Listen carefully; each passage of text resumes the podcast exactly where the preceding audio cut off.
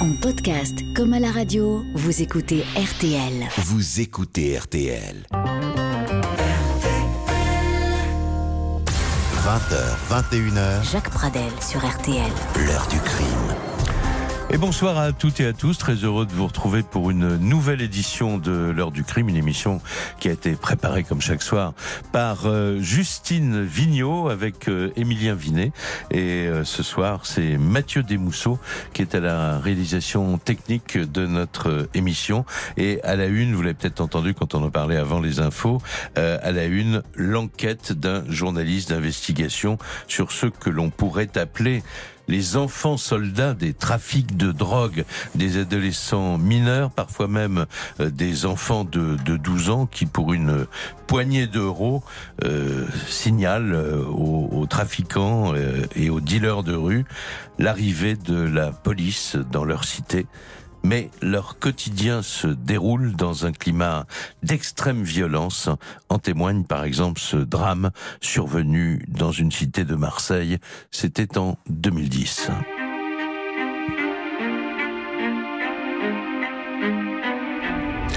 Nous sommes donc le 19 novembre 2010 aux alentours de 22 heures, cité du Clos de la Rose, dans le 13e arrondissement au nord de Marseille. Euh, Deux véhicules avec à leur bord euh, plusieurs individus débarquent au pied de l'immeuble 41, euh, connu pour être la plaque tournante du trafic de drogue dans cette cité. Au pied du 41, Jean-Michel Gomez, un petit trafiquant de 16 ans, il est immédiatement pris pour cible et il s'effondre sous une rafale de Kalachnikov. Il mourra un peu plus tard à l'hôpital. Les véhicules poursuivent leur chemin ensuite dans la cité et ouvrent le feu un peu plus loin sur l'entrée d'un immeuble où se trouvent deux enfants. L'un d'eux, un garçon de 11 ans, est touché au cou, au bras et à la jambe. Les deux voitures prennent ensuite la fuite sur l'autoroute. Les tirs continuent. Un automobiliste est blessé. Les voitures seront retrouvées plus tard carbonisées près d'Aix-en-Provence. À leur bord, on trouve les débris de plusieurs Kalachnikov également brûlés et euh, abandonnés. Le mobile de ce crime est clair et tragiquement banal. Il s'agit certainement d'un règlement de compte sur fond de trafic de, de stupéfiants. La violence des faits, l'âge des victimes choque bien sûr. L'affaire fait grand bruit. Elle va déclencher une série d'opérations coup de poing dans les cités de la ville. Un an plus tard, six personnes sont placées en garde à vue dans le cadre de cette affaire. Parmi elles, deux frères, bien connus des services de police, comme on dit, et incarcérés, d'ailleurs, à ce moment-là, à la prison des Baumettes pour une affaire de stupéfiants. Ils s'appellent Nicolas et François Bingler. Leur procès a lieu en septembre 2016 devant la cour d'assises d'Aix-en-Provence. Faute de preuves formelles, ils ont été acquittés au bénéfice du doute. Voilà, nous allons parler de ces enfants guetteurs, de ces enfants qui, euh, volont, plus ou moins volontairement, participent finalement au quotidien au trafic de drogue dans les cités. Et on en parle grâce à, à mon invité, le journaliste Romain Capdepont. Bonjour. Bonsoir, Jacques Pradel. Merci beaucoup hein, d'avoir accepté Merci notre euh, notre invitation. Vous êtes chef de la rubrique euh, police justice euh, au journal euh, La Provence et vous venez de publier aux éditions Jean-Claude Lattès un livre qui est le résultat d'une enquête que vous avez menée sur le sur le terrain dans ces cités de de Marseille. Euh, votre livre s'intitule Les minots, c'est comme ça qu'on appelle les jeunes, Exactement. les, les Ouais. gamins. hein. C'est le vocabulaire provençal. Voilà. Et euh, vous avez enquêté sur l'implication de ces enfants, parce que il y a euh, des adolescents, euh, 15, 16, mais des mineurs en tout cas, ouais, 15, tout à fait. 16, 17, 18 ans, et puis des très jeunes, voire euh, même parmi les dealers de rue, parfois des enfants de, de 12 ans. Mhm. Et là, euh, dans ce, ce fait divers qui s'est déroulé au Clos de, dans la cité du Clos de la Rose, il y a eu euh, cet événement qui a vraiment euh, stupéfié la, la France entière. Mhm. Un gamin de 11 ans qui prend une ou plusieurs balles dans 5 balles. ouais. cinq balles euh, dans le corps et dans la tête, c'est Mhm. quelque, et qui survit par miracle, on en Ouais. parlera beaucoup. Ouais. C'était vraiment quelque chose de du jamais vu, du jamais euh, du jamais entendu. C'est ça qui vous a donné euh, l'envie de de- d'écrire ce livre et de faire cette enquête. L- L'envie, j'avais, j'avais principalement envie euh, de parler de minots parce que, euh, comme on se le disait tout à l'heure, le, le- pas mal de livres et de documentaires et d'articles ont été écrits sur le trafic de stupes à Marseille depuis une bonne dizaine d'années. Oui, on en parlait hors micro Exactement, euh, quand hors vous micro, êtes arrivé. ouais. Voilà, Mais, ouais. mais le, mais Ouais. le, euh, l'angle des, des enfants, s'intéresser aux enfants, je, je, moi en tout cas, je ne crois pas que ça a été Non, fait. Euh, potentiellement dans des, dans des papiers euh, de façon assez euh, courte. Euh, là, moi, je voulais vraiment me focaliser sur eux parce que déjà, c'est l'avenir. Euh, et parce que, euh, comme je le dis à un moment donné dans le bouquin, ce ne sont que des enfants. Et, et, et j'en avais un peu un peu ras-le-bol, si je peux me- m'exprimer ainsi, ces derniers, ces derniers temps, d'entendre à Marseille, une, une, et puis partout en France évidemment, mais principalement à Marseille, euh, une, un petit refrain, ils se tuent entre eux, c'est pas très grave. Ah bah euh, oui, bien sûr. Bon, Ouais. moi, c'est quelque chose qui me qui me dérange euh, un peu quand même parce Ouais. que encore une fois, ce ne sont que des enfants. Et depuis euh, la mort de, de Jean-Michel, euh, cinq autres mineurs ont été tués sur fond de trafic de stupéfiants à Marseille. Ouais. Euh, c'est quand même pas anodin, même si tous les ans on compte 20 à 25 assassinats. La, Ouais. la proportion au final est, est- est faible, mais quand même, la vie d'un enfant qui euh, qui est enlevé euh, de cette façon, moi je trouve ça euh, inquiétant. Et euh, donc ça m'intéressait vraiment de, de, de m'intéresser à, à ces minots. Et euh, du coup, ben, je suis parti évidemment du euh, fait divers du Clos la Rose parce que c'est, comme vous disiez, le fait divers qui a marqué euh, Marseille, euh, parce que c'était la première fois qu'un mineur euh, tombait sous les balles euh, euh, parce qu'il était impliqué dans un réseau. Ouais. Euh, ça ne s'était jamais fait avant. On savait évidemment depuis quelques années déjà que un- les trafiquants avaient mis en place de vraies organisations à, à Marseille. Mhm. Euh, on savait que quelques minots y participaient, qu'ils avaient un rôle de plus en plus important, mais on- je pense que personne n'avait vraiment pris conscience qu'ils étaient en première ligne, c'est-à-dire qu'on pouvait euh, atteindre à leur vie. Euh, et, et- et là, euh, clairement, euh, bah, l'équipe euh, qui a tué euh, Jean-Michel ce soir-là et qui et qui a blessé très grièvement Lénie et qui a failli aussi emporter sa sœur Axel, qui avait Ouais. 14 ans à l'époque, elle, euh, a voulu délivrer un message, tout simplement, Ouais. Euh, un message pour dire nous on n'a aucune limite, Euh, les enfants y passeront aussi. On est prêt à tuer On est prêt enfants à aller jusqu'à tuer des enfants. Ouais. Euh, et Mais le message, au-delà de ça, c'était de dire c'est nous euh, qui menons la danse maintenant. euh, c'est. Là, a priori, c'était plutôt une vendetta en fait. A, euh, ouais, c'est ça. euh, C'était un- une réplique. à- Voilà, un bandit avait été tué Ouais. huit jours euh, plus tôt, euh. Frankie Nota sur euh, euh, dans le cadre de, de- voilà d'une d'une lutte entre entre deux équipes. On se Et- bat pour des parts de marché, un peu. Exactement, on se bat pour du pour des territoires et donc du, du chiffre d'affaires qui se compte, comme vous le savez, à Marseille par dizaines de milliers d'euros par jour. Donc évidemment un enjeu ultra juteux. Et euh, là, clairement, le message c'était de dire voilà, nous on est capable de tout. Aujourd'hui, c'est nous les patrons. Alors. Comme vous le disiez, euh, les frères Bengler ont été inquiétés jusqu'aux Ouais. assises, mais ils ont été acquittés. Voilà. Euh, Faute de preuves formelles, de témoignages formels, au bénéfice du doute. exactement. On dit que le doute doit bénéficier aux accusés, donc on, on ne peut que s'en féliciter, mais enfin on peut aussi, évidemment, du côté des victimes, le regretter. Quoi. Oui, parce que Ouais. concrètement, euh, le- ni la famille de Jean-Michel, ni qu'il n'y celle ait de pas eu de preuves voilà, formelles, Et, quoi. et Lénie, Ouais. Les deux familles n'auront n'auront jamais de réponse puisque l'affaire est, est classée.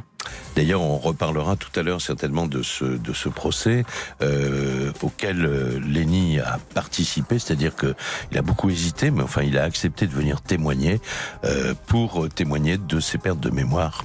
On on en reparlera euh, tout à l'heure. À suivre. L'heure du crime. Sur RTL.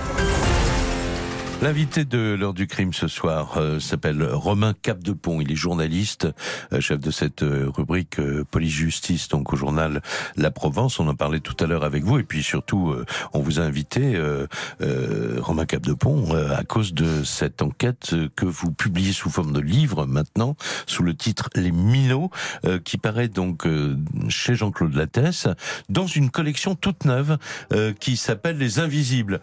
Alors je le dis avec un certain sourire parce que le hasard fait que on a invité ici à l'heure du crime euh, l'auteur du tout premier livre qui est paru dans cette collection, euh, Antoine Albertini.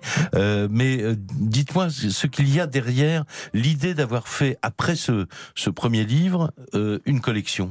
Bah, L'idée, euh, quand Antoine m'a téléphoné euh, il, y a, il y a un an, c'était vraiment de, de développer dans diverses euh, régions de France un fait divers, raconter, autopsier vraiment un fait divers, aller vraiment très très loin dans l'analyse de ce fait divers et dans le récit de ce fait divers, et de raconter en toile de fond, en, en carte postale, si j'ose dire, un phénomène. lui, quand il m'a appelé, il m'a dit, moi je veux une histoire qui vraiment parle de ton territoire. Et lui parlait de, de la Corse, qu'il connaît évidemment et, éminemment bien. Et de l'assassinat qui est resté impuni euh, d'un travailleur euh, euh, d'origine d'Afrique du Nord et qu'il avait donc effectivement suivi en tant que journaliste et puis mhm. il est allé beaucoup plus loin et donc vous il s'est dit après la Corse Marseille quoi. Voilà, il m'a dit voilà, j'aimerais je, qu'on on développe quelque chose sur Marseille, j'aimerais que ce soit toi qui l'écrive. Donc et, et, en fait très rapidement m'est venue cette idée qu'il a qu'il a validé immédiatement parce que moi ça faisait longtemps en fait que j'avais ce sujet en tête parce que ça fait longtemps que je me pose des questions sur ces minots, sur qui ils sont, d'où ils viennent, de quelle famille ils sont issus, euh, combien ils gagnent, euh, où ils dépensent cet argent, comment ils voient leur avenir. Euh, et, parce que ce sont des minots que qui sont finalement que des silhouettes qui sont très. Ce sont des invisibles. Voilà, ce sont vraiment des invisibles, exactement, et, et qu'on voit peu puisqu'ils sont jugés à huis clos hein, devant des, des, euh, des, tribunaux pour enfants. Donc en tant que journaliste, on, on, a très peu accès à eux, sauf à aller les voir dans les cités comme comme je l'ai fait là. Alors tout à l'heure, là, on va s'intéresser euh, aux faits, hein, ce qui s'est passé ce fameux soir, euh, mais euh, ensuite on parlera de, de votre enquête. Et, et l'un des axes les plus étonnants de, de cette enquête, d'ailleurs, je le dis maintenant, parce que il faut avoir ça en tête en écoutant euh, les papiers des journalistes d'RTL, puisqu'on va entendre un, certain nombre euh, de, de, documents RTL qui sont signés soit en Étienne Baudu, euh, soit notre autre correspondant sur place, Jean-Louis Pacul, par exemple. Il faut avoir en tête ce que vous ont, ce que vous avez constaté après avoir parlé avec un certain nombre de ces très jeunes, ils n'ont pas du tout conscience de ce, qui, de ce qui se passe, ni ni du fait que c'est totalement illégal. C'est un job pour eux. Ils appellent ça jobber. jobber Exactement, ouais, c'est le verbe qu'ils emploient. C'est jobber. C'est une des premières choses qui m'a euh, qui m'a surpris dans, dans cette dans cette enquête, c'est qu'ils se considèrent pas comme des voyous. En tout cas, ils, ils, ont parfaitement conscience que c'est hors la loi, que ils savent ce qu'ils font. Ils, savent qu'il faut siffler, alerter tout le monde si, si la police débarque. Ils, savent ce qu'ils font, mmh. mais vraiment ils se voient pas comme des voyous, puisqu'ils me disent mais non, on va pas arracher les colliers aux vieilles dames euh, dans Marseille. On va pas dépouiller les touristes. On va pas faire des braquages d'épicerie. On fait du commerce. Alors oui, c'est un produit illégal, mais on bosse, voilà. Euh, et eux, ils appellent ça vraiment jobber. Et ils le prennent d'ailleurs très au sérieux, euh, comme un vrai job, hein, comme euh, à une époque on pouvait faire nous des jobs d'été, la plonge ou ramasser les, les, raisins pendant les vendanges. Ben eux, voilà, ils considèrent que c'est un c'est un commerce et qu'ils font et ce sont des maillons d'un commerce et d'une activité. C'est des auto-entrepreneurs, quoi. Ouais, c'est des. Combien ils, gagnent par jour un guetteur Alors un guetteur, c'est entre 50 et 80 euros par jour, et un vendeur, ça peut aller de 150 à 200, 250 suivant les les réseaux sur les très gros réseau, euh, notamment la Castellane et autres, qui, est tristement connu. Mais il faut euh, pas, faut pas perdre la recette. Hein. Et il faut pas se louper, il faut surtout pas perdre la recette, pas être interpellé et encore moins carotter comme ils appellent ça le euh, le, le, boss parce que là il y a des sanctions extrêmement lourde euh, et fatale parfois. Il n'y a pas de prud'homme hein, dans ce job-là. Là, il n'y a pas de prud'homme, il n'y a pas d'avocat. Ça s'arrange parfois, malheureusement, euh, en se faisant trouver la peau. Voilà. Alors cette atmosphère de violence, elle a atteint effectivement son son paroxysme ce vendredi 19 novembre 2010. Donc dans dans la soirée, euh, une fusillade éclate dans cette cité de Marseille, le, le Clos de la Rose, un adolescent de 16 ans qui s'appelle Jean-Michel Gomez, qui est comme on dit, connu, parce que c'est un petit dealer, quoi. Il a déjà été impliqué dans des, dans, dans des procédures. Euh, bah, il est tué. Et puis un jeune garçon de 11 ans qui se prénomme Lenny, lui, euh, au moment euh, où les journalistes RTL s'expriment et dans les documents qu'on va entendre, il est entre la vie et la mort. Écoutez les premières explications que donnait sur notre antenne euh, le lendemain matin, je crois, dans le journal de 9h, présenté par Julien Cellier, euh, notre correspondant Jean-Louis Pacul. Le commando qui a mitraillé les jeunes rassemblés au pied d'un immeuble a laissé sur place des dizaines de douilles de Kalachnikov et autant d'impacts sur les murs. Le petit garçon de 11 ans a été grièvement blessé au cou, au dos et aux jambes au moment où il tentait de se réfugier chez sa tante et vous le disiez, il est toujours entre la vie et la mort. Mais l'autre jeune de la cité, 16 ans, criblé de balles, est décédé, lui, en arrivant à l'hôpital. Cela ressemble à une véritable expédition punitive, expliquée hier soir Jacques Dallest, le procureur de la République, au micro de BFM TV. Faisait le jeune là Est-ce qu'il était là par hasard? Est-ce qu'il a été aussi une cible? Ce qui est malheureusement possible. Du commando, c'est encore trop tôt pour le dire, mais enfin en tout cas, ce qui est assez impressionnant, c'est qu'on voit que le tir a été concentré sur lui. Il a eu de la chance, ce jeune, de ne pas avoir été tué sur le coup, parce que vraiment, il est tiré à courte distance. Après, je le rappelle que les malfaiteurs aient abattu le jeune de 16 ans. Alors Jean-Louis, ce matin, la piste de la guerre des gangs, du trafic de drogue est très sérieusement étudiée par les enquêteurs. Oui, parce que la victime était connue des services de police pour des trafics divers. Le procureur de la République n'exclut pas, lui non plus, le rôle de guetteur qu'aurait pu jouer le petit garçon de 11 ans, euh, guetteur dans la cité, pour prévenir de l'arrivée de la police. Et même si l'enquête ne fait que commencer, tout porte à croire qu'il s'agit d'un nouvel épisode dans la véritable guerre que se livrent des bandes rivales pour contrôler le trafic de drogue dans les cités. Jeudi dernier, aux Olives, une cité voisine, eh bien, c'est un jeune de 22 ans qui a été abattu devant ses amis de deux rafales de Kalachnikov.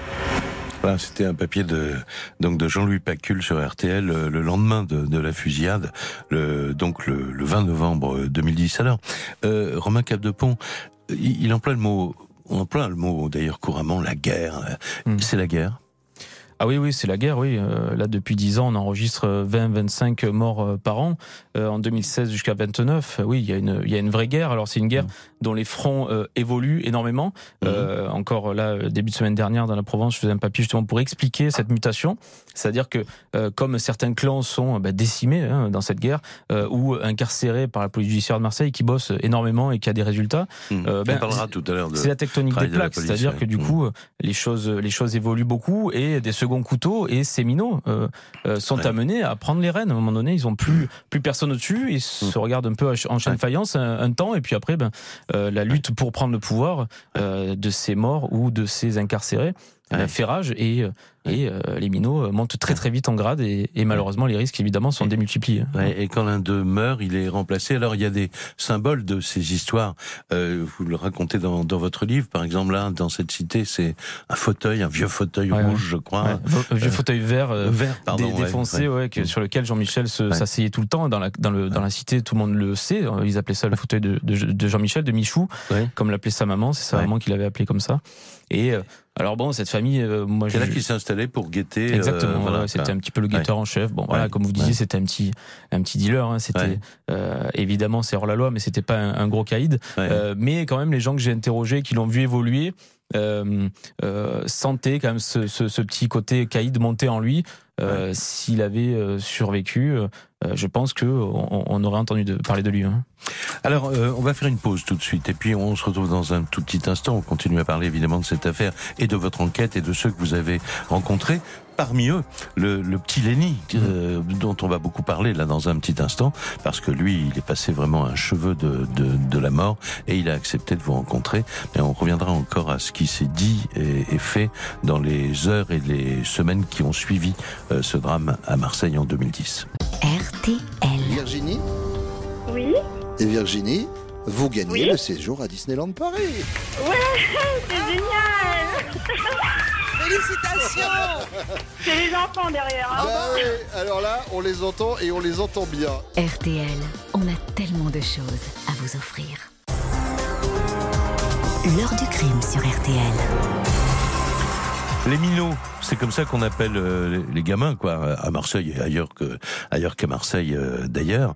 Enfin, euh, il y en a un, un bon un bon millier de ces minots euh, qui, euh, dans les différentes euh, cités de, de, de Marseille, je parle sous votre contrôle, Romain Cap, Ouais, Cap- ouais, de Pont, je, je pense qu'ils sont à peu près un, un millier, mais il y en a partout en France. Ah Des, oui, ils des- sont, euh, des- des petits soldats comme ça, des Bien sûr. trafics de drogue. Oui, oui, moi j'ai Ouais. zoomé euh, bien sûr sur ceux de, de Marseille parce qu'à Marseille cette problématique est hyper euh, prégnante, mais Évidemment, ils sont partout, à Toulon, à Nice, à Strasbourg, à Lille et à Toulouse, ils sont, ils sont évidemment partout. Alors vous, vous, vous racontez, vous décryptez euh, ce qu'il y avait en toile de fond de cet événement, évidemment, euh, qui a scotché tout le monde à cause de l'extrême violence des faits, à cause de l'extrême euh, jeunesse de, de- des victimes euh, également. Il faut le rappeler quand même, euh, un adolescent de, qui avait 15 ans. Hein, euh, 16 ans, euh, ouais. oui, il allait avoir 16 ans. Et puis ce, ce petit garçon, Lenny, dont on va parler maintenant. Là, euh, on va entendre un, un document RTL qui date du lendemain, le, le 20 novembre. Euh, le petit euh, Lenny, on l'a dit, est toujours dans un état vraiment euh, critique. On ne sait pas du tout. Les médecins sont très réservés sur son avenir. Et euh, le- le- l'hypothèse qui euh, dont on parle le plus, y compris d'ailleurs chez les chez les policiers, c'est le règlement de, de de compte sur sur fond de, de trafic de drogue, parce que tout le monde s'interroge, mais c'est qui cette équipe? Ces gens qui n'ont pas hésité à tirer sur des enfants. Écoutez les explications que donnait Jean-Louis Pacul, euh, dans le journal de 10 heures du matin, le, le lendemain, le, le 20 novembre euh, 2010. Ce nouveau fait divers euh, a tous les aspects d'une véritable expédition punitive. Les cinq ou six hommes cagoulés qui sont entrés vers 22 heures hier soir à bord de deux véhicules différents dans la cité savaient exactement ce qu'ils venaient y faire. Ils ont littéralement mitraillé un groupe de jeunes, blessant mortellement un adolescent de 16 ans, connu des services de police pour divers trafics, qui est décédé en arrivant à l'hôpital, et un petit garçon de 11 ans touché au dos, au cou et aux jambes, qui est, comme vous le disiez, toujours entre la vie et la mort. Mais pour Nasseur, le patron de l'épicerie voisine, le- l'enfant n'a rien à voir avec un quelconque trafic de drogue. Ils étaient ensemble hier au soir, quelques minutes avant la fusillade. Moi, je le connaissais bien, c'était un gars de la cité, là. Et moi, je suis commerçant, voilà, il était dans mon snack en train de manger. Et bon, lui, il était en train de s'amuser devant. Il attendait que sa soeur termine de manger. Et au moment où ils sont partis, bon, il est passé par là, euh, c'est pas un petit qui était guetteur ou quoi que ce soit. hein. C'est un petit, il était, était de passage, quoi. Il a, il a reçu trois balles, mais vraiment pour rien, quoi.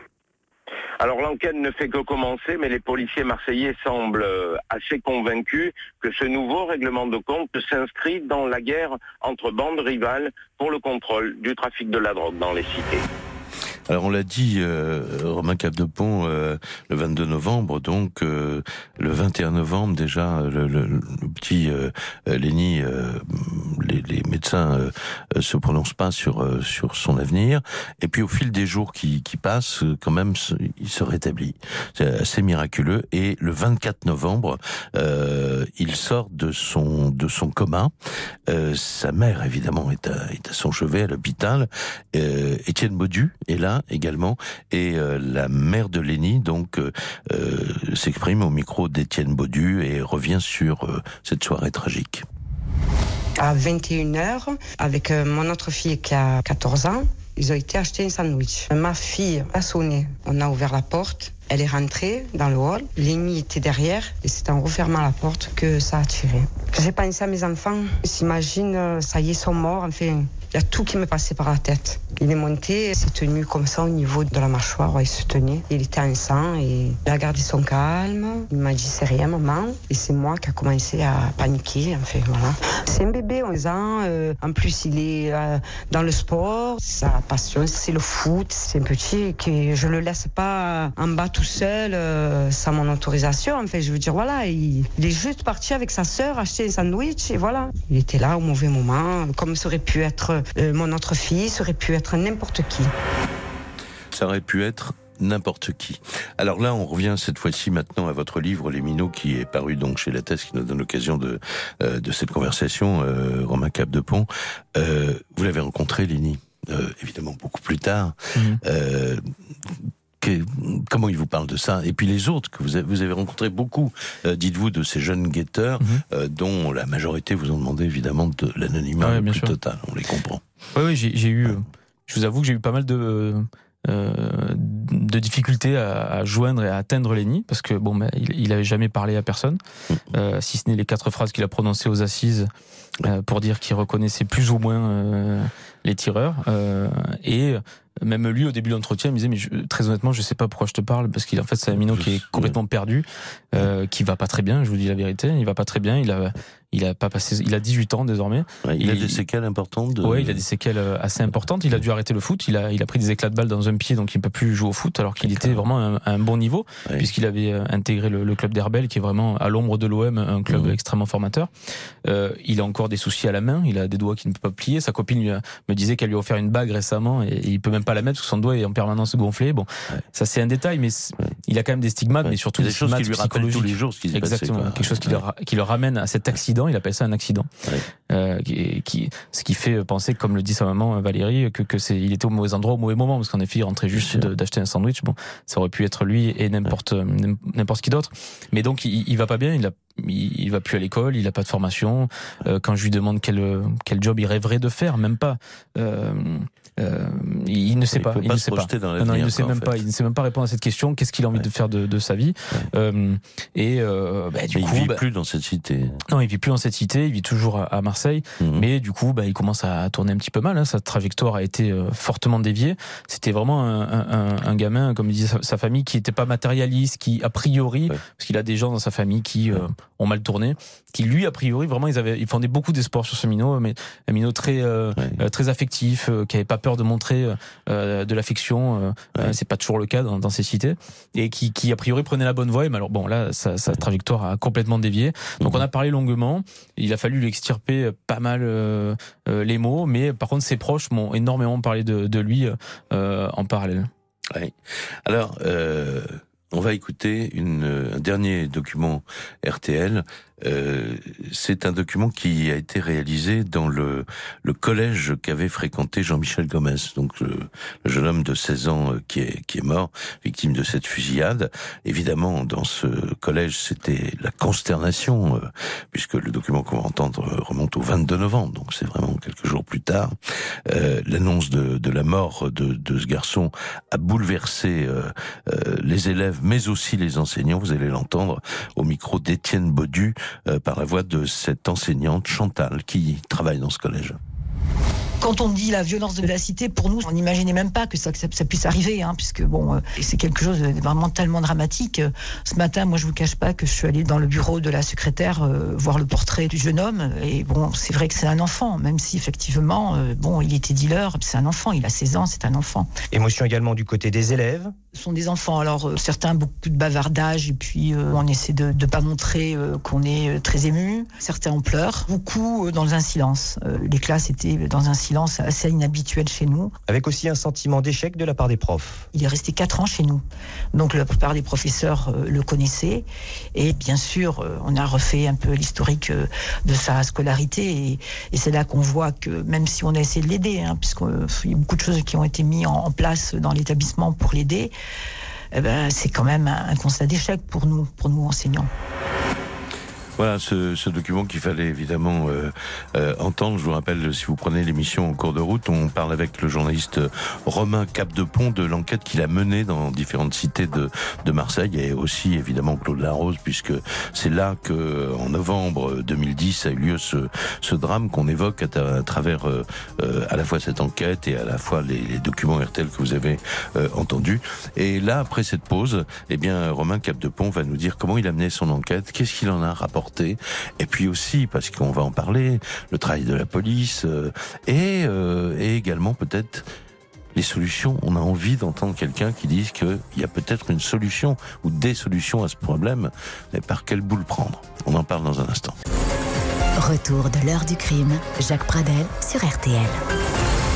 Et ce soir, à la une de notre émission, euh, l'enquête du journaliste Romain Capdepont, qui est maintenant un livre qui vient de paraître aux éditions Jean-Claude Lattès dans une nouvelle collection, euh, Les Invisibles. Le livre s'intitule Les Minots. C'est une enquête à, à Marseille dans euh, cette population très particulière euh, qui est composée de, de très jeunes adolescents et parfois même euh, d'enfants à la suite du, du fait divers euh, dramatique euh, qu'on a évoqué depuis le début de l'émission. Euh, Romain Capdepont Depont euh, eh ben, a mené l'enquête. Il voulait, vous rencontrer donc un maximum de ces jeunes pour voir mais comment ils envisagent l'avenir. Alors déjà, première découverte, vous en parliez tout à l'heure. Pour eux, bon, c'est un job finalement comme un autre.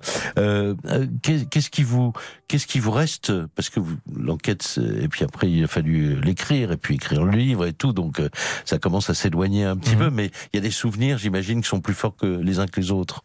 ce qui me reste, oui, c'est cette, cette impression qui euh, qui considère vraiment ça comme un comme un job assez classique. Et puis la violence, la violence inouïe euh, que que tous ces gamins vivent au quotidien, alors que ce soit des minots ouais. qui sont pas dans le dans le réseau, hein, mais qui voient surgir soudainement euh, des règlements de compte, des euh, des fusillades. Je pensais à l'un d'eux qui s'est confié à vous et puis il, vous raconte que c'est pour ça que je disais euh, il vaut mieux pas perdre la recette. Tout à fait. vous vous souvenez de ce qu'il vous a dit Exactement. Le, le, petit Mehdi qui qui qui a vécu quelque chose d'hallucinant parce qu'à 13 ans il s'est retrouvé au cœur d'un triple règlement de compte. C'était dans la cité Bassins il y a deux ans et demi et il se retrouve lui dans une épicerie où ils étaient une petite vingtaine à regarder un match de foot et il se retrouve sous les balles à se jeter derrière un congélateur protégé par des adultes qui faisaient presque office de gilet pare-balles.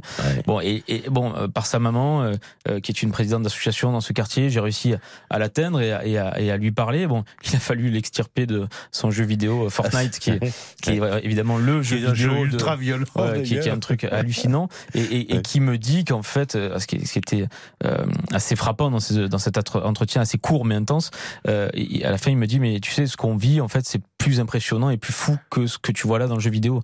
Euh, et, et, et, quand même, c'est marquant. Ce, ce, minot, il a 13 ans, donc on ne sait pas trop euh, comment il va évoluer. Tous ces minots, on sait, on sait jamais comment ils évoluent puisque leur échelle euh, euh, des de, valeurs, de, de, la valeur, de, la violence et de, l'emploi des armes, et, hum. évidemment à l'opposé de ce qu'on connaît nous dans une réalité plus normale. Entre oui, parce qu'il y en a un autre qui va vous raconter comment il a été obligé, contraint mmh. par les trafiquants de de, de, de, de passer à tabac quoi. Mmh.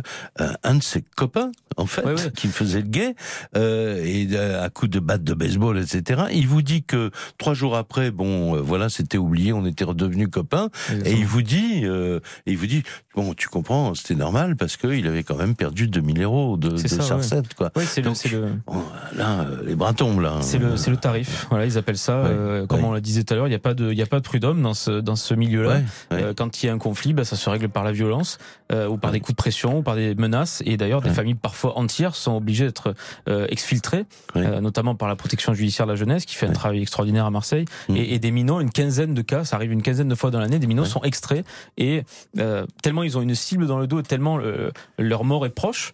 Euh, leur règlement de compte est proche, euh, la PJJ parvient à les exfiltrer et à les cacher dans des foyers aux quatre coins de la France et parfois même à l'étranger.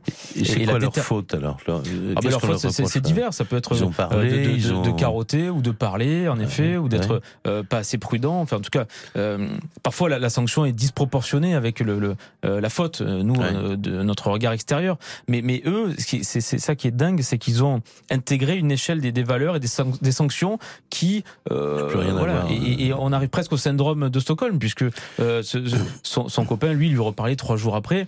Et ah oui. il reparler à son bourreau, puisque c'est quand même euh, une, un ouais, calvaire qu'il a, qu a, vécu, son, son, co, son co-charbonneur, ouais, co-vendeur, ouais. entre guillemets, qui avait perdu en effet 2000 euros ou carotté, on ne sait pas trop, hein, euh, et qui s'est fait fra mm. fracasser à coups de batte pendant Alors, deux jours. Quand on, quand on parle, Romain Capdepont, des, des, on dit les enfants soldats du trafic de drogue, euh, c'est bâti, il y, a, y a, vraiment une, euh, comment dire, un, un, processus quasiment militaire, enfin, c'est comment ça fonctionne? Il y a une organisation militaire, en tout cas, c'est extrêmement bien organisé, mm. comme une entreprise, hein, et, et d'ailleurs, euh, c'est ce qui c'est ce qui euh, euh, c'est ce qui contredit euh, les a priori euh, de ces minots qui seraient ingérables qui ne seraient incapables de, de, de, de respecter des règles. Là, ouais. on se rend compte et d'ailleurs les psychologues de la PJJ me le disent, on se rend compte que dans ce cadre, euh, il, il, marche, hein, il marche droit. Oui. Euh, il respecte un emploi du temps, il respecte mmh. des horaires, il respecte des règles. Euh, ils ont conscience des sanctions, même si évidemment elles sont inhumaines.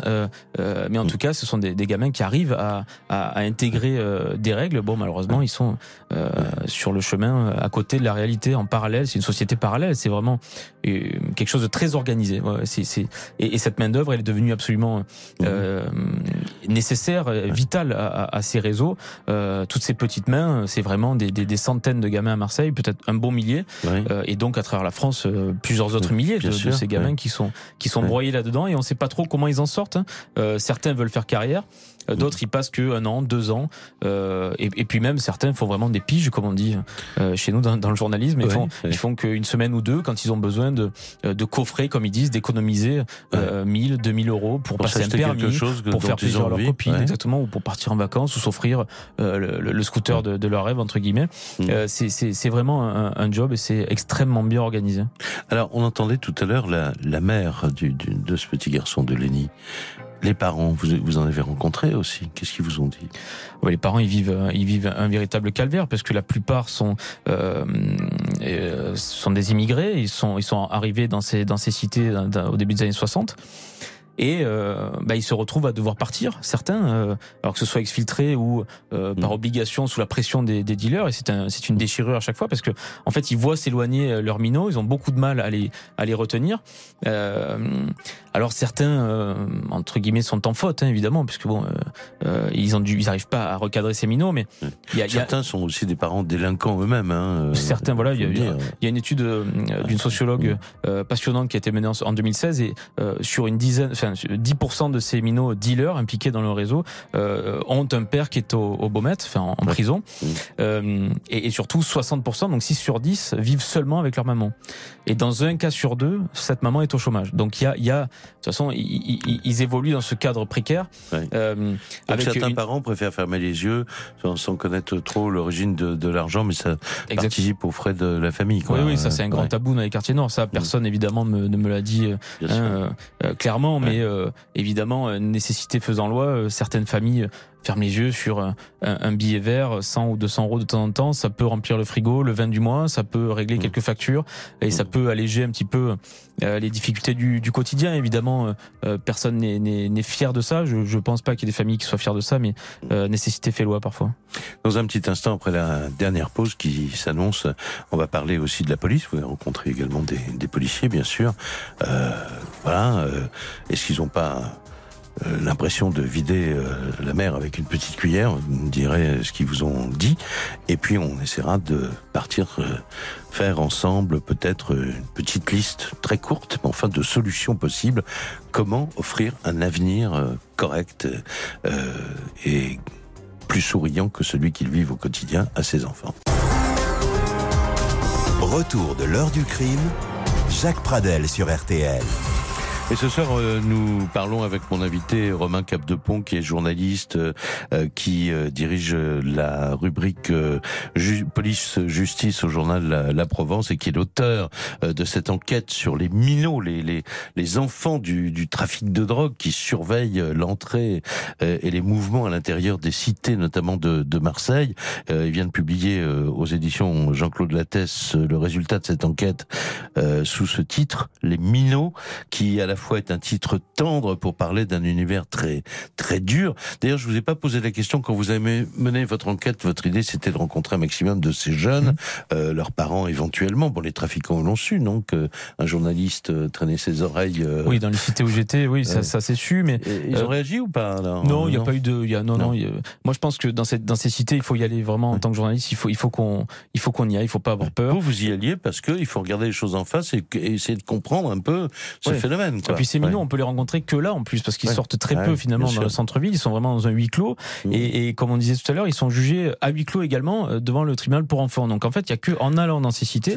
Alors il faut emprunter, les, les bonnes portes. Hein, voilà, on n'arrive pas comme un mariole, comme on dit à Marseille, euh, dans ces cités, sinon on est euh, vertement accueilli dans certaines en tout cas. Euh, donc il faut trouver la bonne porte d'entrée, euh, un directeur de centre social, une présidente d'association, une maman, un contact, une tante, et, et puis montrer qu'on est là pour faire un boulot honnête et, et raconter et, et- et par certains aspects dénoncer une, une réalité. Euh, une des mamans me disait que il faudrait que certaines de ces familles portent plainte pour non-assistance à personne en danger contre les élus euh, et marseillais et l'État. Donc bon, c'est que ces euh, familles ont besoin de parler aussi. Au quotidien, ces familles et ces, ces jeunes, un, un jeune qui rev... est-ce qu'on les oblige à faire le gay ou est-ce que Non, non, très franchement, pas. je pense Ouais. que les cas euh, euh, dans lesquels on les enrôle de force sont extrêmement rares. Euh, quand ils ont contracté une dette pour moult raisons, mais Ouais. la plupart du temps, ils y vont de leur plein gré, tout simplement parce qu'ils s'ennuient. 80% sont déscolarisés euh, ou, ou- ou partiellement déscolarisés.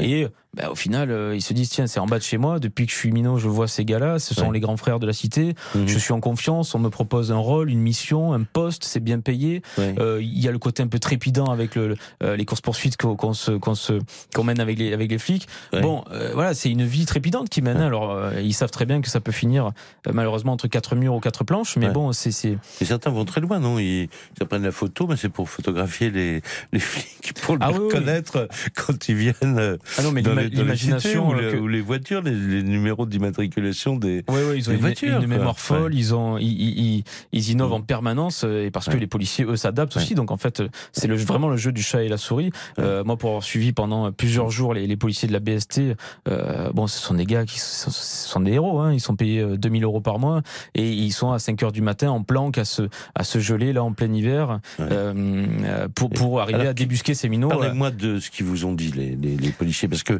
à chaque fois qu'il y a une chose comme ça, les ministres descendent, Ouais. les, bon, euh, les députés s'expriment, enfin bon, etc. On aurait pu passer beaucoup de documents RTL. Alors je dis ça, bon, avec le sourire, je pense que ce sont des gens sincères aussi qui viennent en disant, ben voilà, on va renforcer les forces de police. Les syndicats de police tout de suite disent oui, mais quand même, on nous annonce des réductions de postes pour Mm. l'année prochaine. Donc on en est où là en, en 2019 de ce côté-là? Et surtout, on en est où dans le quotidien de ces policiers qui sont effectivement euh, admirables au, au sens étymologique du, du terme parce que euh, ils ont une vie pas possible non plus. Et je, je vous demandais tout à l'heure, je me demandais à haute voix, est-ce qu'ils n'ont pas l'impression de vider la mer avec une, Oui, une c'est- petite cuillère, quoi? Oui, c'est ce que disent beaucoup, hein, que Ouais. ce soit les policiers de terrain, donc notamment la BST, qui a un peu remplacé la BAC euh, Ouais. sur ce terrain-là, vraiment dans le harcèlement de ces petits minots Ouais. euh, guetteurs et, et vendeurs euh, dans les cités, mais aussi au niveau de la police judiciaire, qui, qui, qui démantèle des, des réseaux entiers, de la, de, du caïd jusqu'aux petits vendeurs.